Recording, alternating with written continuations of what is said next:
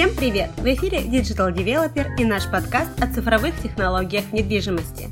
Каждую неделю мы берем интервью у разработчиков инновационных проптех-решений и экспертов цифровизации девелопмента. Сегодня у нас в гостях директор по цифровым продуктам группы «Самолет» Павел Гуштюк. Все говорят, что самолет один из самых цифровых застройщиков на рынке. При этом сам самолет говорит, да что вы, мы только начали. Их бюджет на цифровизацию 8 миллиардов рублей, а собственный штат разработки 250 человек. У компании уже есть свой BIM-стандарт, мобильное приложение для работы с подрядчиками, сервис по онлайн-продаже новостроек и платформа для жителей и общения с управляющей компанией. В этом выпуске мы узнаем, что помогло самолету так быстро догнать и перегнать лидеров и стать одним из самых цифровых девелоперов на рынке, как у них устроена разработка цифровых продуктов и по какому принципу компания отбирает технологии, построила ли самолет полноценную цифровую экосистему и какие у группы планы на ее развитие. Итак, что же ждет застройщиков после цифровой трансформации? Узнаем через несколько минут. Интервью проводит визионер цифровизации, основатель портала Digital Developer и управляющий партнер ProfitBase Оксана Дунина. Прежде чем мы начнем говорить о технологиях, о рынке, Павел, расскажи сначала о себе. Как давно ты в самолете в чем конкретно заключается деятельность твоя, деятельность директора по цифровым продуктам, потому что это все-таки новая и все еще такая редкая профессия на рынке недвижимости. Оксана, ну, пришел я в компанию «Самолет» в 2019 году, с первого дня 2019 года.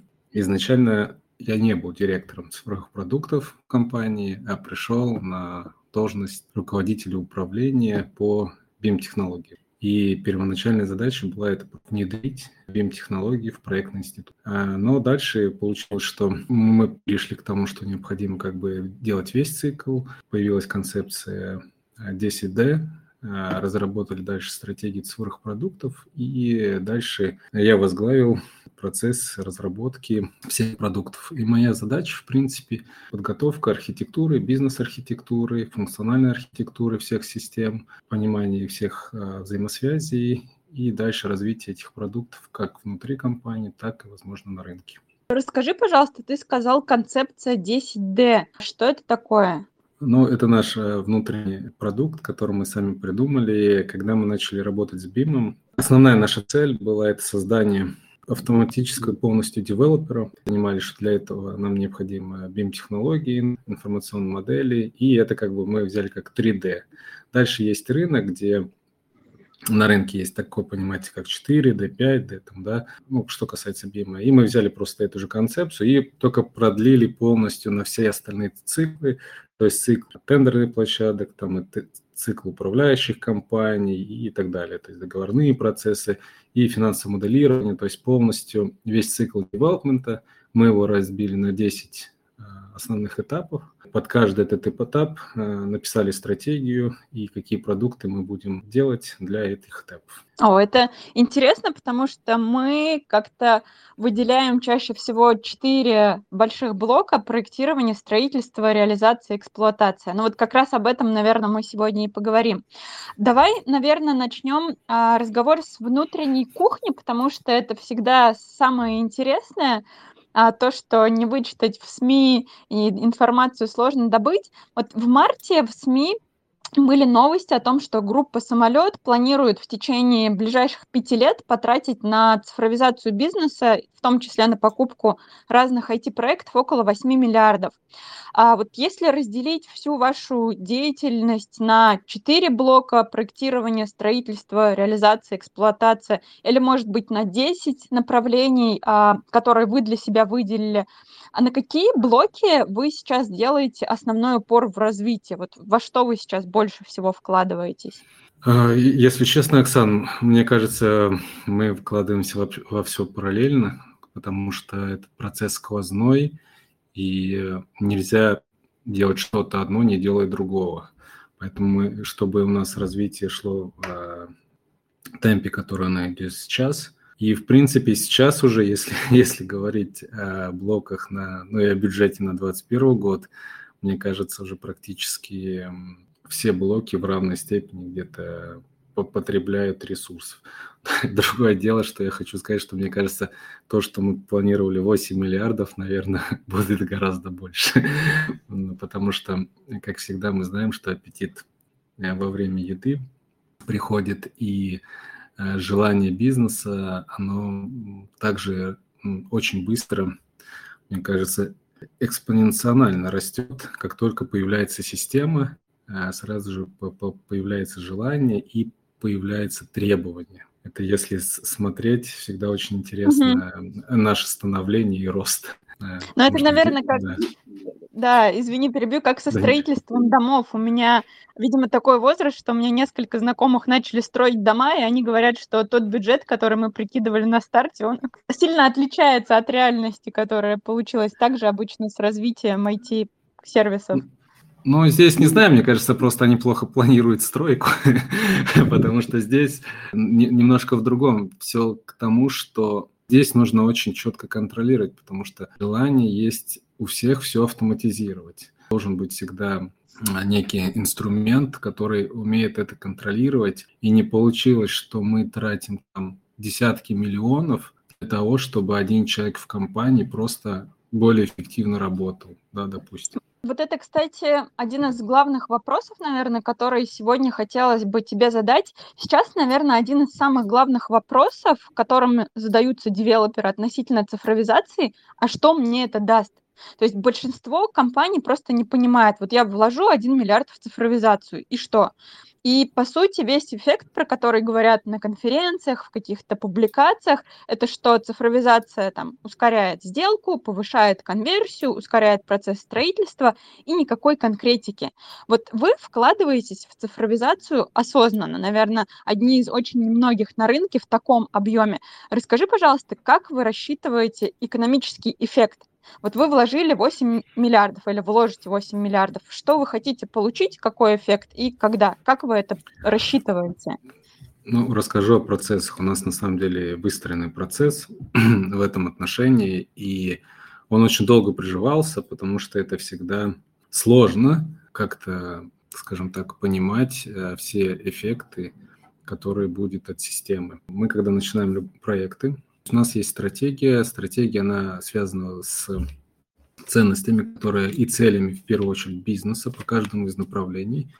Дальше эти цели мы э, каскадируем на ценности, и дальше эти ценности, они переходят в определенные операционные метрики. То есть метрики, которые хочет достичь бизнес. Ну, там мы хотим, не знаю, там, строить за 18 месяцев, но это если глобально, да, и, конечно, это все детализируется до, до более конкретных там метрик. И дальше, э, когда мы э, переходим уже к системе, бэклог, скажем так, системы, мы понимаем, что все инициативы той или иной системы, они должны работать на какую-то из метрик. И дальше весь этот бэклог мы приоритизируем и оцениваем, ну, работает он на достижение э, этой метрики, или это просто какая-то фича, которая, ну, не имеет никакой ценности. Ну, закопать в продукт любой можно сколько угодно денег, там, да, заниматься улучшайзингом, там, еще чем угодно, там, это бесконечный процесс. Поэтому у нас вот выстроена такая цепочка, и э, дальше мы ее постоянно контролируем, мы ее контролируем за счет э, там, замеров своих. Также у нас проходят квартальные встречи вместе с бизнесом, где каждый руководитель проекта или там можно назвать там продукт менеджер он а, отчитывается перед бизнесом и вместе с коллегами из бизнеса, потому что у нас всегда работают вместе и подразделения IT, и бизнес, где говорится как бы о достижениях, и также мы оцениваем и смотрим, какие у нас а, там метрики, действительно ли эта система работает, этот продукт работает на эти метрики, или мы там где-то в какой-то момент ошиблись. То есть такой э, э, итерационный вообще подход нам достаточно, в принципе, дает возможность контроля как развития продукта, так и, в принципе, влияния продуктов на бизнес.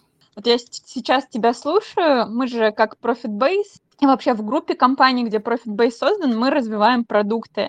И этот подход, когда определяются метрики, дальше метрики итерационно отслеживаются, это реально такой уже чисто продуктовый подход, который используется именно в IT-компаниях. Это, конечно, очень очень здорово и, с другой стороны, очень странно слышать от девелопера. А, а ты сказал, что у вас есть квартальные встречи, где продукт-менеджеры рассказывают об успехах. А вот я, насколько знаю, в самолете сейчас достаточно большая команда разработки, читала, что у вас 250, по-моему, человек. Это прямо как отдельная полноценная IT-компания, потому что у нас сейчас в группе 300 человек, и я примерно понимаю, как это управлять такой армией разработки. А расскажи, пожалуйста, как устроена ваша, ну, если это можно называть IT-компания?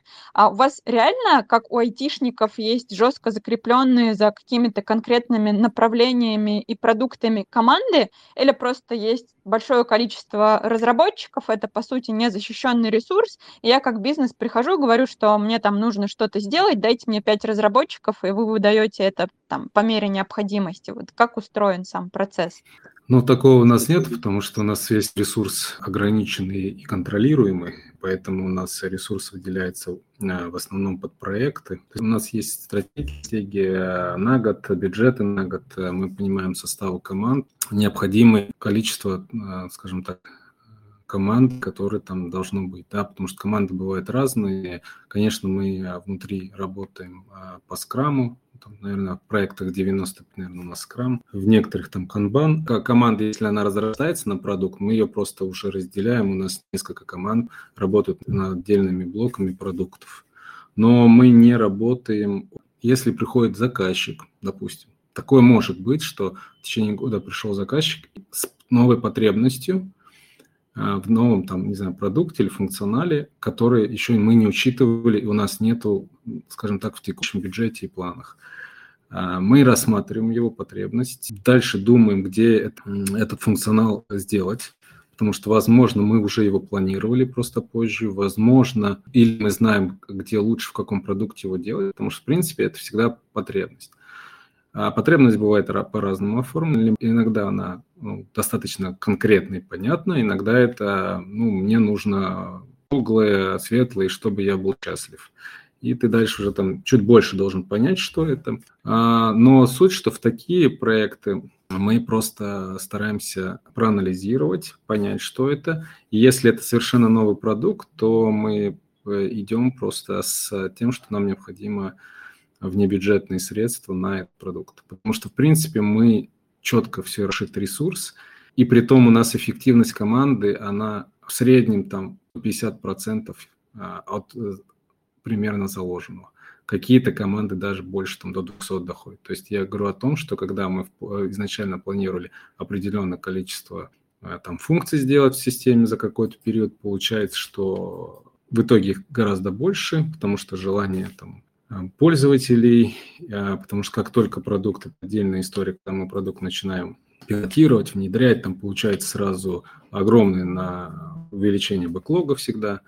И вот на этот момент мы стараемся этими же ресурсами э, делать те сверхзадачи, которые изначально там мы не планировали. Да, ты рассказываешь, и я все больше убеждаюсь, что у вас весь процесс построен реально как в скажем так, обычной IT-компании.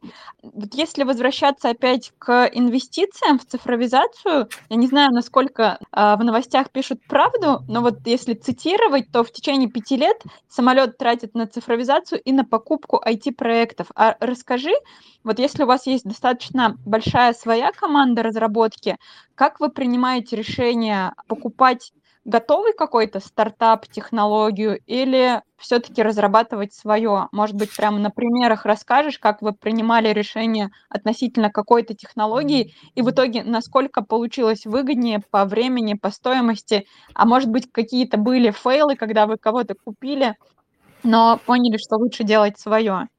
А смотри, мы всегда идем э, такой итерационно, и первое, когда у нас есть какое-то уже видение и понимание, что нам нужен какой-то продукт, мы начинаем, э, естественно, в первую очередь это изучать рынок, смотреть, что есть за рубежом, у нас и так далее. Если что-то мы находим, что у нас в этом направлении есть, а это далеко не всегда, мы дальше выходим на эту компанию и стараемся пилотироваться с ними. Бывает по-разному, то есть там, где мы ищем стартапы, то есть мы в партнерстве с разными компаниями, которые нам поставляют некий список стартапов, скажем так, с, с функционалом, где мы тоже просматриваем эти каталоги по стартапам и тоже выискиваем, если нет уже на рынке как готового продукта, возможно, есть какой-то стартап, который нам подходит или близок к этому. Дальше мы смотрим, пилотируем, изучаем, дальше мы принимаем решение. Основное это у нас стоимость, потому что, как ни странно, ценники за IT-продукты почему-то очень большие. То есть мне кажется, что э, компании, которые делают продукты э, цифровые, на первом своем клиенте пытаются компании уже сразу закрыть свой э, финансовый пробел, все свои косты. Поэтому мы всегда смотрим, сколько нам по итогу будет стоить этот продукт. Через год, сейчас и так далее. Потому что компания тоже постоянно растет, и количество потребителей, это, ну, пользователей наших все время э, растет. Первое – это стоимость. Дальше это, это скорость. То есть сколько мы этот продукт будем делать сами. Если мы понимаем, что нам сейчас уже бизнесу нужно срочно горит прямо вот сегодня, то мы можем начать внедрять эту систему и, возможно, параллельно уже делать свою. А, ну, второй – это показатель – это время. И третий очень важный показатель – это насколько система готова к интеграции в нашу архитектуру и насколько команда, которая составляет этот продукт, гибкая. Потому что это тоже такой очень фактор, серьезный, потому что мы неоднократно попадали на... Э, были, становились заложниками. Вообще партнерство, в принципе, это очень сложный э, процесс, и если заранее все не, не, не просчитать все риски, не просчитать все возможные исходы, то очень легко там попасть в кабалу финансовую, в зависимости разные там и так далее. Поэтому здесь мы вот по всем этим факторам смотрим, действительно находим, что продукт э, действительно очень ценный, надо долго делать, или мы не имеем компетенций, бывает такое. Есть продукты, где у нас команда ну, не, не умеет. То есть мы, конечно, там э, стараемся брать рынок, а уже по-разному. То есть если это э, мы уже думаем о покупке, то мы просто передаем свою заявку на наш венчурный фонд. Это всем этим они уже занимаются, не мы со своей стороны рекомендации им даем. Иногда они, бывают, к нам приходят и говорят, вот определенный стартап на рынке кажется нам интересный, прокомментируйте. Есть ли у этих стартапов там потенциал к росту там, и развитию? Или, допустим, нужны ли они к нам внутрь? Ты, ты, в принципе, ответил, наверное, на вопрос, который у нас был от слушателей, как раз как вы принимаете решение покупать, не покупать. Среди наших слушателей, подписчиков точно есть очень много стартапов, и, наверное, они крайне обрадуются вопросу моему, если ты ответишь на него. А можете сказать, какие технологии вы ищете вот прямо сейчас? Может быть, среди наших подписчиков будет кто-то скажет, что у меня есть решение лучшее на рынке, возьмите меня. Сейчас ну, направления разные. Если в, а, стройке мы сейчас смотрим продукты, которые помогут нам выстроить процесс э, передачи рабочей документации на стройку. А, с одной стороны, много очень систем уже, которые есть, а, но обычно это там, скажем, такие гигантские продукты, которые очень не хочется видеть в своей архитектуре. Если есть у кого-то легкий продукт, а, который гибкий, динамичный, то интересно. Да? Мы смотрим сейчас также в сторону оцифровки, скажем так, стройки о там, журналах работы и так далее. Но мы, мы уже тоже смотрим рынок, а, общаемся с коллегами, и там то, тоже есть э, продукты, которые нас заинтересовывают в этом направлении.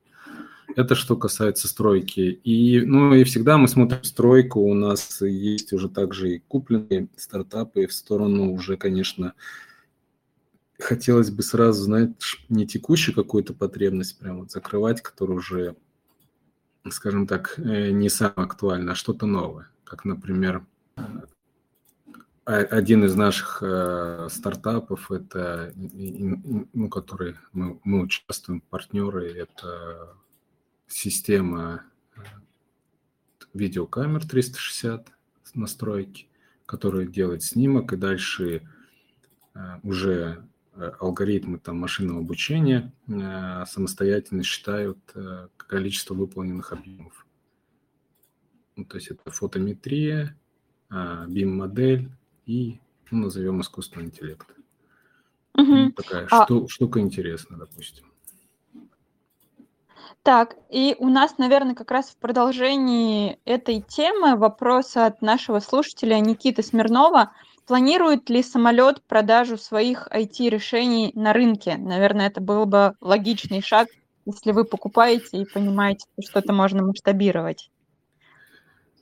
А, скажу коротко, планирую. Что, когда и как, пока не скажу секрет, да? Мы тогда будем выпытывать в следующем интервью если вдруг информация не появится.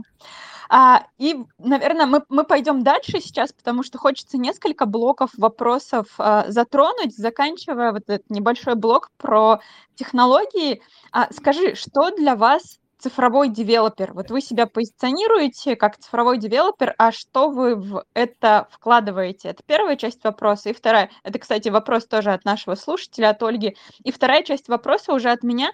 А можно ли сказать, что сегодня самолет уже цифровой девелопер, или вы все еще в процессе цифровизации? Ну, мы в процессе, да, то есть э, здесь вопрос всегда что является, э, знаешь, как это, цензором, да, то есть э, а, а, от кого отталкиваемся, что является показателем цифровизации, там, да. То есть здесь очень сложно, потому что если говорить, знаешь, сравнивать э, уровень цифровизации нашего девелопмента, да, вот, то есть мы как компания, ну, у нас высокий, наверное, мы уже близки к лидерству, если не лидеры. А если вот говорить там, а, например, если сравнивать себя там, с каким-нибудь банковским сектором, да, там, или, то мы еще по сравнению с ними там, ну, еще стартап молодой, да, то есть там то, то количество э, проектов, ресурсов и так далее, это ну, несопоставимо. И вообще тот уже на том, каком этапе они развития находятся, это, конечно, ни, ни, ни в какие как бы мы никак не можем сравнивать, да. Там уже вовсю работает э, всякие машинное обучение, нейросети, предиктивная всякая аналитика и так далее. Ну, ну там, мы туда хотим попасть, мы все для этого делаем. И у нас есть как бы продуктовая часть, а очень большая часть, которую никто не видит, но она очень серьезная, это инфраструктурная часть, да.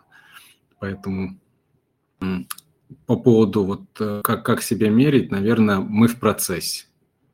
А, я точно бы не сказал, что мы собираемся останавливаться или мы как-то думаем, что мы уже все завершили. Очень много а, проектов, очень много амбиций у нас и очень много что нужно еще сделать. Что цифровизация, как бы цифровой девелопер, ну, наверное, я скажу, что цифровой девелопер – это девелопер, у которого все процессы, они структурированы и оцифрованы, большая часть, что возможно, автоматизирована, и системы все работают все-таки уже не только на каком-то автоматизации, а уже как бы на предиктивности. Все-таки хотелось бы и то, чтобы цифровизация, development, это не была только, только программы все-таки хочется, чтобы мы уходили дальше, то есть это уходили все-таки в сторону уже робототехники и так далее. То есть если мы, мы с вами сделаем так, что уже э, постройки будут передвигаться там определенные роботы, которые работают по определенным а, алгоритмам и так далее, и мы это все контролируем с вами, э, и летают там дроны, которые это все снимают, и уже настройки практически нет никого, только операторы сидят дома и управляют этим всем процессом, а, то вот тогда, наверное, я скажу, что вот это цифровой девелопер. Подожди, подожди, тут э, у нас получается очень интересная развилка.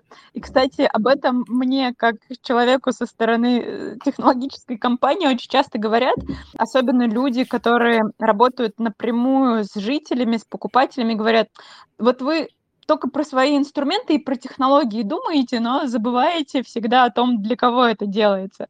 Вот давай сейчас мы немножко вывернем наш разговор от а, технологий, а, робототехники на стройках, дронах, которые заменят экскаваторщиков в сторону домов и людей, потому что мы же строим не ради стройки, а строим, чтобы жили.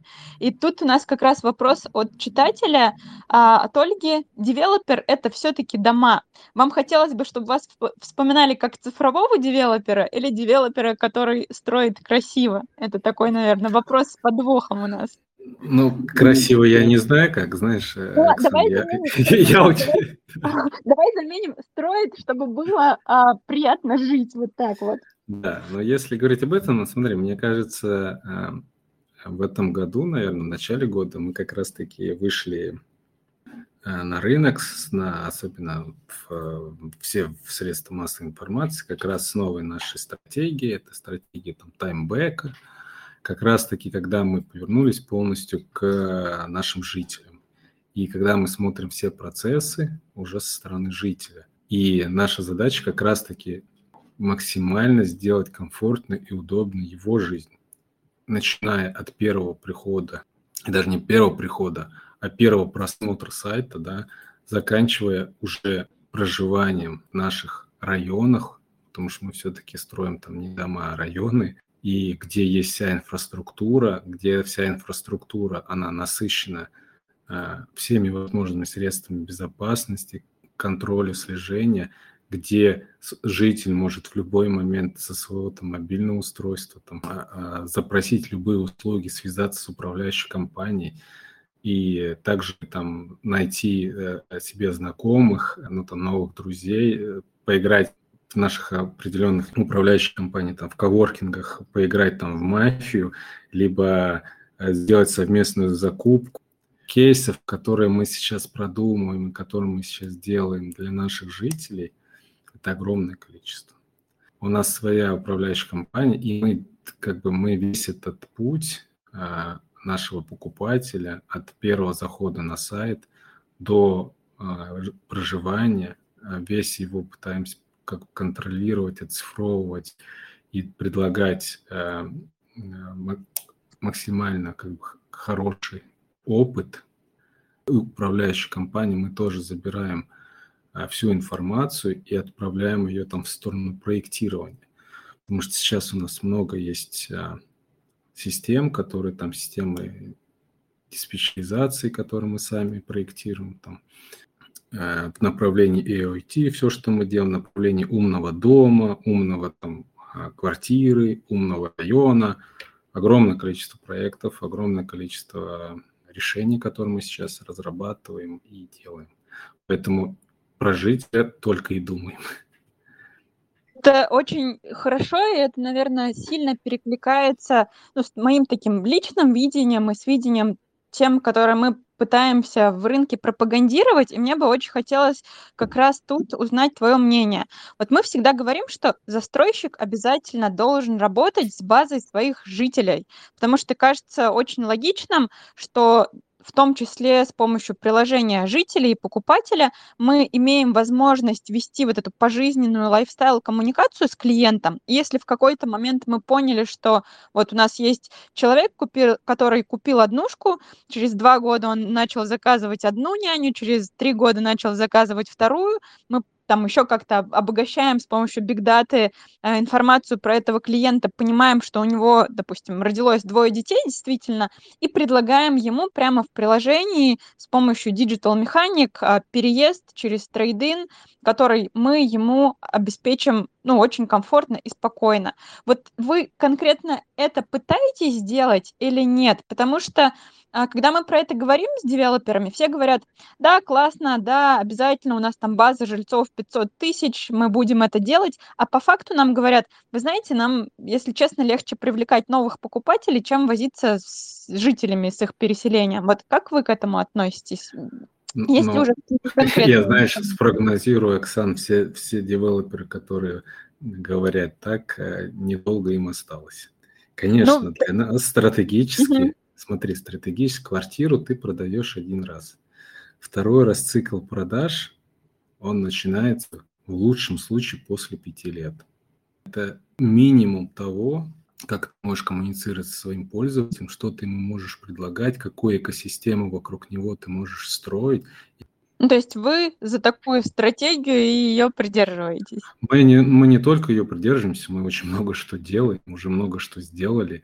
У нас отдельные есть э, приложения, которые для наших жителей, которые мы обогащаем, наполняем. У нас уже есть и социальная сеть следующего уровня для жильца, где вы можете общаться там с, со всем своим там домом и районом, и вы можете стать там самозанятым и предлагать свои там услуги по, не знаю, чему угодно, обучение игры на гитаре, либо а, выгул собак, где у вас есть возможность помимо общения оплаты э, коммунальных услуг, где у вас есть э, возможность управления и парковкой, и лифтами, и камерами, и домофоном, а где вы можете э, ближайший там э, горизонт газа оплачивать и так далее. То есть ты, очень ты... много, что мы уже делаем и сделали в этом направлении. Ты так хорошо все рассказываешь, хочется сразу стать жильцом, чтобы проверить, а правда это так или нет.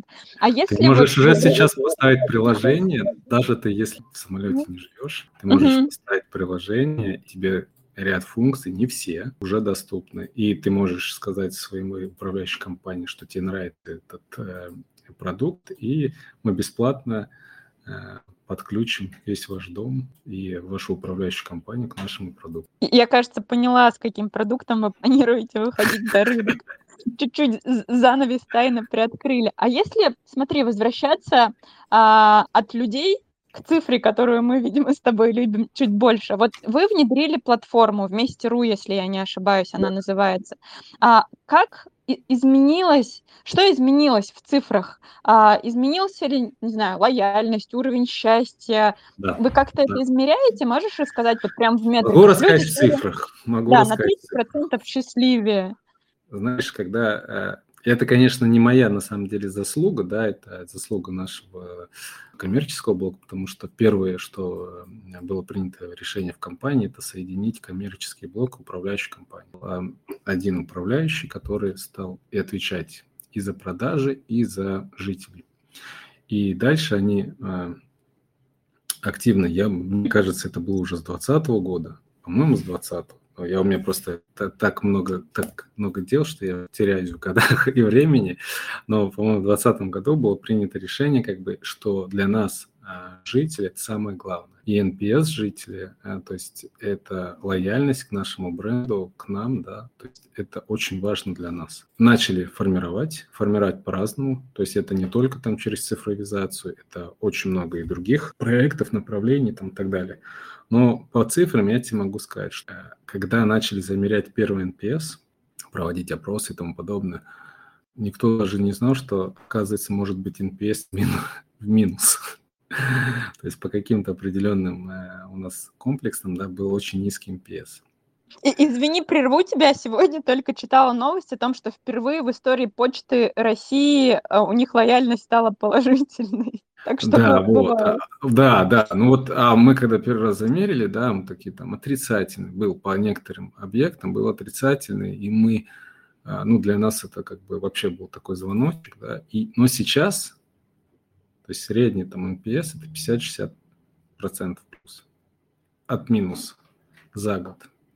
Вот как бы показатели того, как а, компания работает и что делает для жителей, чтобы их а, скажем так, проживание а, было комфортным и удобным. И это, поверь мне, только начало. Это звучит опять подозрительно хорошо. И в продолжении, да, я буду зачитывать, наверное, мы устроим сейчас 10-минутку а, вопросов от слушателей, потому что их очень много, и, может быть, мы будем как-то с тобой договариваться, потом ответить на эти вопросы письменно. Вопрос от Сергея. Как автоматизируется обслуживание клиентов после покупки ЖКХ и управляющая компания? Вот ты в общих чертах рассказал, а что конкретно делается? Сюда же тоже от слушателей, как вы а, настроили автоматизацию перехода из покупателя в жителя? Наверное, вот это связанные очень вопросы. Да, из покупателя жителя, ну, это всегда, естественно, единый ID, который мы сейчас делаем, и даже мы сейчас соединяем, а, то есть у нас был в свое время разрыв, так как мы бежали очень быстро, отдельно бежал а, сайт и CRM-система, отдельно бежал уже система там три системы, скажем так. Система отдельная – это продажная, отдельно это все, что касается жителя в момент стройки и приемки, и третье – это уже как, как жителя. Три системы, которые были, ну, там, развивались по-своему, и сейчас они все как бы для жителя сливаются в один интерфейс для клиента с единым ID, э, где действительно мы контролируем. Сейчас у нас уже житель, когда купил квартиру, а что он может сделать? Он может а, контролировать, смотреть ход строительства, он занимается приемкой уже в системах, и дальше он, когда в этой же системе, что я уже рассказывал, то есть это взаимодействие с УК, оплата счетчиков, а, взаимодействие с жильцами, управление своим домом, квартирой и дальше заказ услуг. Вот все, что сейчас путь, э, который может совершить уже в наших продуктах а, наш житель. А вы как-то пушите его, не знаю, с, понимая, что у него в жизни происходит, начал он у вас а, заказывать услугу нянечки, вы начинаете ему сразу продавать новую квартиру или пока этих механик нет? Нет, смотри, Оксан, пока нету, потому что мы только создали продукт, только начали насыщаться ага. данными, только данные насыщаются, да. Нам нужно как бы не, не, не один год, да, то, чтобы научиться данных, которые мы уже сможем дальше подключать э, модели всякие, да, и уже там на этих моделях э, взаимодействовать с нашим э, жильцом. Пока угу. Нет, пока просто дали, даем функционал, даем возможности, и пока просто, естественно, собираем базу данных, на которую уже дальше будем работать. Ну, я думаю, уже даже это больше, чем в среднем многие делают по рынку. У нас вопрос от а, Егора. Для девелоперов с условным годовым бюджетом на цифровизацию, в скобочках, не смейтесь, 10 миллионов. С чего 10 миллионов, возможно, в год подразумевается. С чего посоветуете начать? Какой блок, отдел, механизм компании цифровизировать первым? И стоит ли вообще заниматься цифровизацией отдельных элементов? Ну, тут такой многогранный на самом деле вопрос. Все равно цифровизировать-то нужно, да, то есть не на бумаге же работать, да. В первую очередь, э, естественно, это финансы. То есть это никто не отрицает, то есть необходимость там, естественно, это коробочное решение, естественно, там самое, если мне кажется, в бюджете это 1С, чтобы попасть в этот бюджет, да, то есть эм, и какие-нибудь эм, готовые уже решения внедрять. То есть это если вообще как бы у вас девелопер на бумажке работает или в Excel. То есть, естественно, сначала нужно финансы. Э, дальше э, тут два направления. Я бы, конечно, бы работал со сроками, потому что выстроить правильный контроль сроков э, на, всем, на всех этапах – это очень важно. И единое хранилище всей документации. Потому что чаще всего проблема девелопера – это э, неконтролируемые сроки, иллюзорные как это высказывание, ты знаете, приезжаешь на стройку, у тебя там сдача через три месяца, а у тебя только первый этаж построен, это монолите, и тебе полной уверенностью в глазах э, говорит там руководитель стройки, что сдадим вовремя. А такое реально бывает до сих пор еще? Ну, я не знаю, как сейчас, и у нас такого же, естественно, нету, но мне кажется, никому не мешает дальше продолжать жить так, как они жили было такое. Самолет это не первый девелопер, в котором я работаю, поэтому я и навидался разным. Поэтому э, я бы, конечно, выстроил контроль сроков на всех этапах, и это, конечно же, документация, потому что всегда разные документы, есть документы, нету, у кого-то где-то в столе лежат, а разрешения и так далее, непонятно с рабочей документацией, та, не та, очень важно, это чтобы у всех была единая база документации. Мне кажется, это упростит намного жизнь, скажем так, э, девелопера, который вообще только в цифровизацию начал. Тут, наверное, тебя добавлю, если коротко, тезисно, наверное, нужно цифровизировать те процессы, где сейчас больше всего потерь, чтобы потери закрыть. Потом нужно переходить к тем процессам, где уже четко выстроен бизнес-процесс, и его можно тюнить и ускорять. И вот по такому приоритету, наверное, можно двигаться. И пока последний вопрос. Главное, если они понимают, где, они, где у них потери. Потому что если у них нет цифровизации, они просто факт знают, они тебе могут ну, сказать количество потерь. Возможно, да, тут, ты прав. А, я задам последний вопрос от Светланы, потом вернусь к своему плану. Где можно посмотреть, скачать приложение, если я пока не житель? А, мне кажется, в любом а, сторе, там, не знаю, какой у вас Google App Store, а, программа вместе, ставьте, вы можете спокойно устанавливать, спокойно подключать, где вы живете, и, возможно, даже уже кто-то из ваших соседей в этой системе есть, и вы можете уже там начинать создавать свое общество, сообщество по интересам. Ну, то есть приложение в открытом доступе, и да, оно называется да. вместе, вместе ру, да, а да, не самолет. Да, да, вместе ру, да, это не да. самолет. Я думаю, что можно попробовать всем. Я вернусь к своим вопросам. Ты как раз э, затронул тему цифровизации стройки. По стройке, на самом деле, не хочется сейчас погружаться в какие-то глубины БИМа и каких-то технологий. Меня очень короткий один конкретный вопрос. А какая цель цифровизации стройки? Потому что кто-то говорит про скорость строительства, кто-то говорит про экономию на ошибках. А, и опять очень много общих фраз а, и никакой конкретики. А вы наверняка очень четко оцифровываете, какой хотите получать результат при цифровизации стройки. Вот расскажи, пожалуйста, у вас основная метрика или там две-три метрики какие? Да, на самом деле ты э, э, вот эти основные метрики есть. То есть э, другое дело, что через что они достигаются, и это уже там целые, то есть большое-большое эм, количество показателей, систем, этапов, процессов и так далее. Но что как бы основная задача это вообще в принципе, это сделать процесс контролируемый, управляемый. Да? Потому что все стройки сталкиваются с какими проблемами? Не выход на работу подрядчиков. А, это первое у нас количество. Да? Дальше не вовремя поставленный материал. Да? Дальше у нас там основные еще какие проблемы. Не передана площадка там, или еще что-то. То есть это все связано просто с процессами, которые э, регулируются а, просто там руководителем стройки, который не всегда может это делать качественно. Не всегда. Не, не, не так много тех, кто может это и без любой цифровизации сделать. У нас, в принципе, задача нашей цифровизации – это минимизировать экспертность. То есть, как, так как компания а, развивается, растет, а количество экспертов на рынке ограничено, любой человек, оператор, ему не нужно быть суперэкспертом. Он просто должен выполнять те действия, которые ему говорит система.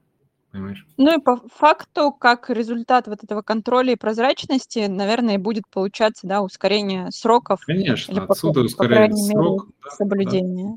Да. да. Угу. А у вас есть какие-то а, прямо не знаю, может быть, есть бенчмарки на рынке, вот сейчас строят за столько-то, а мы хотим за счет внедрения цифровизации там, ускорить процесс на 10 или на 20 процентов. Или это невозможно посчитать? Посчитать возможно. У нас есть бенчмарк, э, по-моему, если я не ошибаюсь, 17-этажный дом, а, независимо от а, его там, количества секций, это 18 месяцев. Угу. То есть вот наш пока текущий бенчмарк, куда мы идем. То есть на, на рынке строят по-разному. Давай так я скажу. Но 18 э, это очень хороший показатель. А сейчас вы за сколько строите? А, есть уже проекты, где за 18, где-то есть примерно 20, а где-то, ну, по-моему, где-то есть еще 24. Но ну, то есть процентов 10-15 ускорение это дает уже, да? Мы идем, конечно, в эту сторону, и, но это уже, я хочу сказать, что это не самые, то есть это уже такие показатели рабочие. Ну, иногда компания, раньше компания там сталкивалась и с другими сроками, скажем так. Я живу в доме, который строила компания всем известная Су-155, и у меня уже 10 лет стоит недостроенный паркинг около дома, поэтому я скажу, что 18 месяцев – это прекрасный срок. Наверное, тема, которой мы сегодня еще с тобой не коснулись, это тема команды. Я как человек, который развивает IT-компанию, вижу какую-то совершенно страшную картину с битвой за кадры, потому что начали цифровизироваться банки, и они просто заливают весь рынок деньгами. И вы, наверное, сейчас также конкурируете и с IT-компаниями, и с банками за разработчиков. Вот как вам удается формировать такую команду? Потому что, наверное, у многих разработчиков в голове мысль, что угу, работать в девелопере это как-то не очень интересно, потому что айтишнику, наверное, лучше или в IT-компании, или в банке, где дают какие-то невероятные зарплаты. Вот вы тоже деньгами все заливаете или как-то HR-бренд развиваете? Как? Скажем так. Да, я бы не сказал, что мы заливаем деньгами, потому что на самом деле нет, не заливаем. У нас часто выкупают людей, банки наши любимые, они любят забирать. То есть, когда мы вышли, и сказали, что мы уже цифровизируемся, и у нас большой, ну, у нас уже опыт, и мы уже как-то наработали практику, уже можем чем-то гордиться. В этот же момент мы поставили на себя цель, что у нас есть айтишники, которых можно захантить. То есть это как-то такой... Да, да. Мишень на себе нарисовали. Мишень, да, да, нарисовали. Действительно, у нас тоже, у нас, э, естественно, тоже текучка, у нас тоже а, Притом э, не только, ты знаешь, я тебе скажу, что не только российские, но и зарубежные. То есть э, сейчас хантят и из-за рубежа тоже очень активно. Поэтому ну, как мы их... Ну, то есть для нас это, а, естественно, культура, это выстраивание процессов, это команда. В первую очередь это у нас очень а, выстроенные процессы, а, именно процессы э, для разработки. Назовем его верхний уровень agile, да, он как вот религия, которая must have, да, то есть это, э, потому что если их процессы не выстроены, то вот эта некомфортность работы, она отталкивает. В IT-компаниях там смузи, пуфики, зона для дневного сна, это есть сейчас? Скажу так, что у нас сейчас даже офиса нет, поэтому мы полностью удаленные сейчас, и уже по-моему, второй год скоро будет, когда мы полностью 100% на удаленке. У нас новый офис эм, в ближайшее время открывается. Э, он уже выстроен э, формату коворкинга, там share desk и так далее, где можно всегда записаться и там поработать, если надо. Таких каких-то, знаешь, супер плюшек, которых, наверное, там вот эти смузи и так далее, там и э, электросамокаты нету. Но наверное, все-таки культура. И знаешь, мы очень привлекаем все-таки проектами. Потому что когда программист приходит и, ну, в банк, ну что он будет делать? Опять то же самое. Яндекс, он придет, будет э, еще сотый человек, который сидит там, Яндекс карту делает, какую-то там фичу одну приделывает полгода, да. Не... А когда ты ему говоришь, что мы делаем инновационные продукты, которые нет ни у кого, и мы делаем первые цифрового девелопера, который в той стратегии понимания сейчас идет, да, это будоражит, потому что на самом деле вызовы, которые мы ставим перед нашей командой, они очень серьезные очень серьезные технологии, очень серьезные продукты. Не сидеть еще, не знаю, там, еще одно банковское приложение. Не быть, не быть винтиком в системе, да, да, это да, да. на самом деле у нас такая же стратегия, да, когда мы говорим, что вы можете менять рынок, а да, не быть 500-м разработчиком Яндекс.Карт. А если уходить от э, там, рядовых разработчиков к роли, которую закрываешь ты, у нас много вопросов, я постараюсь, сейчас мы перейдем, наверное, опять к вопросам от наших слушателей и читателей. Много вопросов про то, в какой момент нужно автоматизировать компанию, какие решения покупать. А у меня вопрос к тебе, а в какой момент а, компании-девелоперу нужен директор по цифровизации? То есть в какой момент они должны понять, что угу, пойдем мы Павла хантить, мы доросли до этого. Хорошая история Павла Хантить. Э, думаю, вряд ли. Но смотри, все зависит от амбиций. Амбиций компании, ее стратегии, ее стратегии развития. Если компания просто пытается закрыть какую-то свою болячку текущую, я думаю, любой IT-директор, который есть в компании, ну, как-то вот сможет какой-нибудь найти продукт и попытается его внедрить, там, или вот даже вот не попытается, у него получится внедрить, и все будет нормально работать. И эта боль закроется. То есть это как, знаешь, в трубе ты проталкиваешь, ты здесь боль -то закроешь, но она в другом месте будет. То есть ты не решишь проблему компании, ты решишь проблему максимум подразделения. И то узким горлышком будет следующий, да, они придут к тебе и скажут, он теперь у меня болит. На рынке есть такой опыт, где вбухана куча денег, куча ресурсов, и до конца непонятно, что в итоге сделали. Что-то много чего сделали, а что сделали, непонятно. Да? Ну, то, то есть... есть у компании должна быть прямо стратегия цифровизации Конечно. и человек, который должен ее реализовывать. Конечно. Ну, конечно. да, наверное, это логично не, не про аспиринку, а про да, движение вперед.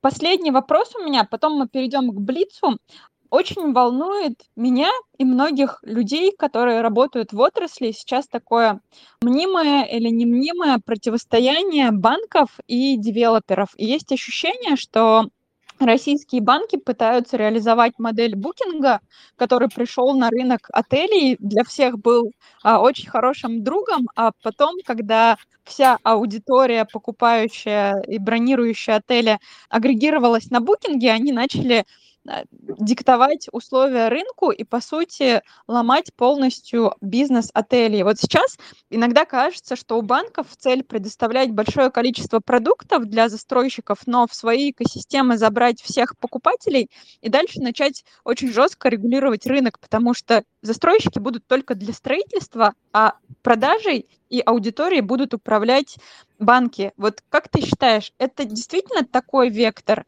Или мы тут себе напридумывали и сидим параноем, но это совсем не так?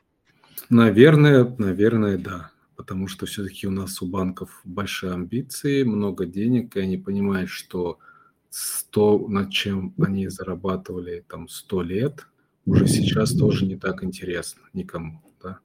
Поэтому, конечно, они идут сейчас во все направления, и там Сбербанк, мне кажется, сейчас ну, все, что можно, все пытается закрыть там, да, и также через свою вот эту экосистему, платформенность и так далее. А, и, конечно же, они, ни, ни, ничто им не мешает э, цифровизацию девелопмента тоже зайти, потому что ну, есть ресурс, и самое главное, у них и так уже есть а, потребитель. То, что действительно девелопер, который научится играть в большую цифровизацию, научится правильно взаимодействовать со своим э, жителем, а не просто я построил, а дальше там меня никак не колышет.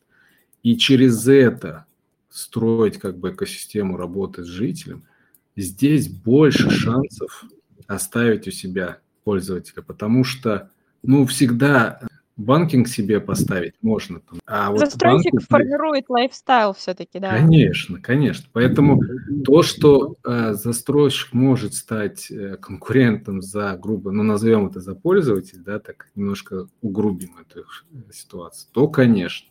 То, что банки пока, конечно, не видят никакой такой серьезной конкуренции и пока собирают сливки в другом направлении, думаю, да но нич- ничто им не мешает развернуться и начать как бы наступление в этот сектор. Так что, друзья, слушатели, цифровизируйтесь, пока еще есть для этого время. А, Павел, переходим к Блицу. Я буду задавать короткие вопросы. Ты можешь отвечать развернуто, можешь отвечать коротко. У нас будет 5 вопросов, и потом мы еще 10 минуточек выделим на вопросы пользователей. Итак, Блиц, офис или удаленка? Удаленка. Что важнее, крутая цифровизация и цифровые инструменты или крутой продукт, то есть крутое жилье для людей? Крутой продукт. Кто захватит в итоге рынок недвижимости и победит, девелоперы или банки? Ох, я ж да, не да, банк. Да, да. Я ж не банк. Ну давай я, я буду говорить девелопер, буду оптимистом. Да, ты можешь сказать самолет и все. Да, да, я оптимист. Бигдата и машинное обучение – это все-таки хайп или уже реально используемые в недвижимости технологии? А в недвижимости пока не используем, но это реальные технологии, которые приносят реальный эффект. Подождем. И последнее. Отдельное приложение для покупки квартиры и отдельное для жителей или одно общее приложение, в котором есть все? Одно общее, в котором есть все. Отлично. Вернемся к вопросам. Про продажу своих решений переспрашивают, но мы уже сказали, да, самолет планирует продавать, но пока это большой секрет, но мы уже поняли, что это что-то, возможно, связанное с управляющей компанией. Вопрос от Алекса Позднякова. Рейтинг сфер в производственном цикле девелопера, цифровизация в которых критически важна в порядке убывания значимости. Ты уже говорил, что вы все развиваете э, параллельно, но, может быть, все-таки можно выделить что-то, что прям надо тюнить в первую очередь, а что может подождать? Это уже, мне кажется, я тоже отвечал, что финансы, сроки – это в первую очередь, да, то есть это то, что надо собирать. А дальше это управление, управление проектами и все, что с этим связано. То переходить на цифровое управление, где каждый, каждый участник процесса понимает, что он должен делать, когда он должен делать, и этот процесс, он контролируемый системой вопрос от Дмитрия Бухарова. Ты тоже на него частично ответил, но, может быть, дашь какую-то конкретику. А, использование больших данных. Для чего, каким образом, какие именно, какие результаты это может дать? Ну, тут, знаешь, можно э, два часа лекцию на это устроить. Не, вот, вот давай по-честному. Мне, если честно, прям надоело, что на конференциях все говорят слова машинное обучение и бигдата, а по факту, не знаю, мне кажется, в 99% случаях люди даже не понимают, что это такое. Вот скажи, вы используете вот так-то или честно признайся, мы не используем. Смотри, мы... Э, я, я скажу так. Пока ничего не скажем. Мы пока на очень раннем этапе собственного создания собственных моделей. Uh-huh. Мы используем рыночные модели по динамическому ценообразованию. У нас э, NLP стоит на нашем этом, ATS, то есть все звонки, нейронка, которая э, собирает паттерны, дает рекомендации и так далее. Но это не наша разработка. Вот у нас э, модель, которая э, собирает объемы, Э, по фотометрии, да, сверяя ее с BIM. Но это все, это как бы либо наше партнерство какое-то, либо мы просто покупали. Но вы в любом случае на практике это используете, я думаю. Да, да, да, мы это используем, да, мы да. это используем, конечно. Нет, я к тому, что мы сами хотим тоже в, в ту воду войти, и мы потому что понимаем, что ну, ценность – это правильный сбор данных, дальше э, правильное принятие решений на основании этих данных.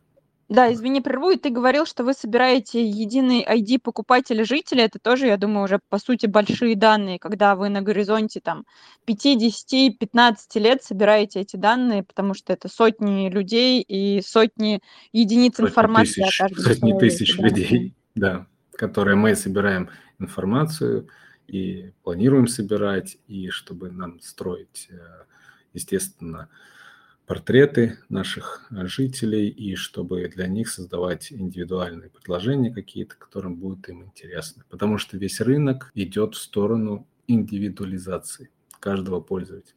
То есть когда только для него будут формироваться предложения только для него, потому что мы понимаем его профиль, мы знаем, как бы он готов на что отреагировать, а что ему просто неинтересно. То есть самое главное уменьшить количество запросов, чтобы каждый запрос был, получил отклик от наших пользователей. Ну, это такой, да, о, я думаю, общий тренд вообще на рынке технологий глобально по всему миру, это персонализация, конечно. И снова вопрос про управляющую компанию а, от Сатонина Ильи. Что у вас с процессами цифровизации в УК? Не приложение жители и сообщества, а про реальную ежедневную операционку ЖЭКа. Это, видимо, вот эти мужчины, которые ходят, чинят что-то, да, я, кстати, Илью знаю, да.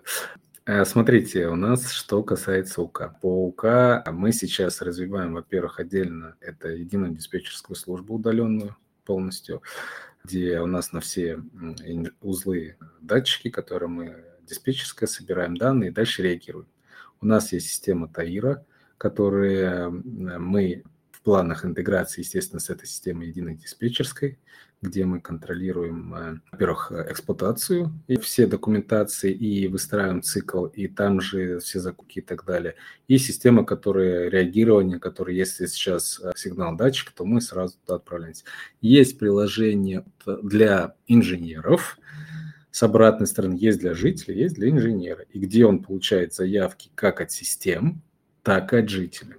Э, житель, если пишет, что так как у нас квартира, особенно с ремонтом, который наш, да, там, а, у нас есть гарантия, и по гарантийному обслуживанию – то есть он может э, подать заявку через свое приложение вместе. Инженер уже через свое приложение получает заявку, идет к нему и закрывает ее. Вот так вот, что есть для управляющего. И, и это ваша собственная разработка тоже, да? А, все, кроме Таира. Под Таир пока бренд. Последний вопрос, но он длинный и состоит из трех вопросов. Мне прислал в личку некто Алекс. Я сначала тебе зачитаю, а потом мы разобьем на три части, чтобы ответить на все и ничего не упустить. Добрый день, задайте, пожалуйста, Павлу вопросы. Первое. Платформа является созвездием программных продуктов или единый комплекс? Если да, то какова архитектура? Это первая часть вопроса. Вторая. Какова доля импортозамещения в решениях? И третья часть, как управляют нормативной документацией при проектировании. Давай начнем с первого. Является ли платформа созвездием программных продуктов или единый комплекс? С единым комплексом уже никто не делает, я надеюсь. То есть, конечно, это модульная архитектура, э, а также микросервисная. Естественно, там, скажем так, на фундаменте всего это уже система организации баз данных, э, работы с э, брокерами данных и, естественно, с хранилищами, там, ТВХ и так далее, дата лейки и так далее. И, естественно, определенные системы ну, DevOps и так далее. Это что касается по платформе. И, конечно же, это модульная, заменяемая, легко заменяемая, масштабируемая архитектура. То есть ни в коем случае, надеюсь, никто сейчас не делает единую. А кто делает, то прекращайте сразу.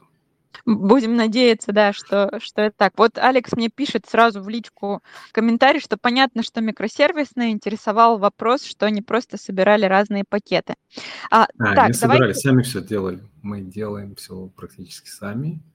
Угу. Есть, конечно, если совсем глубоко копать, то, естественно, там какие-то фреймы используются уже готовые. Если мы прям на уровень программирования с вами э, опускаемся, там, конечно же, есть уже готовые фреймы, какие-то системы, но это, естественно, например, это брокер данных мы свой писать не будем, да, там, да, да, то есть это нам не очень нужно, там, и так далее. То есть, естественно, мы как готовым продуктом пользуемся. Вторая часть вопроса, какова доля импортозамещения в решениях?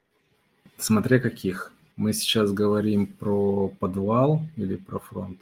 Потому что если про фронт, то, мне кажется, практически, наверное, ну так, ну, наверное, 90 процентов точно назовем российское, mm-hmm. российского производства. Если говорить про подвал, то там, конечно, много что на, на открытых источниках сделано, да, но и есть какие-то, конечно, системы. Но мы стараемся все равно больше open source использовать. Да, ну, это опять что... как бы как да. данность рынка, данность трендов. Да, да. И последний блок вопроса, как управляют нормативной документацией при проектировании.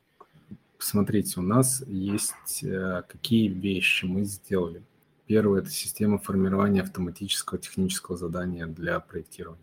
Как, как ни странно, да, это тоже вещь, которую можно автоматизировать, а, где все у нас разные, скажем, технические задания, в нем а, условия, и чтобы так не получилось, что, грубо говоря, ошибка, и проектируется не то, что планировалось, да, не тот продукт, который планировался, мы это все автоматизировали, чтобы не было ошибок.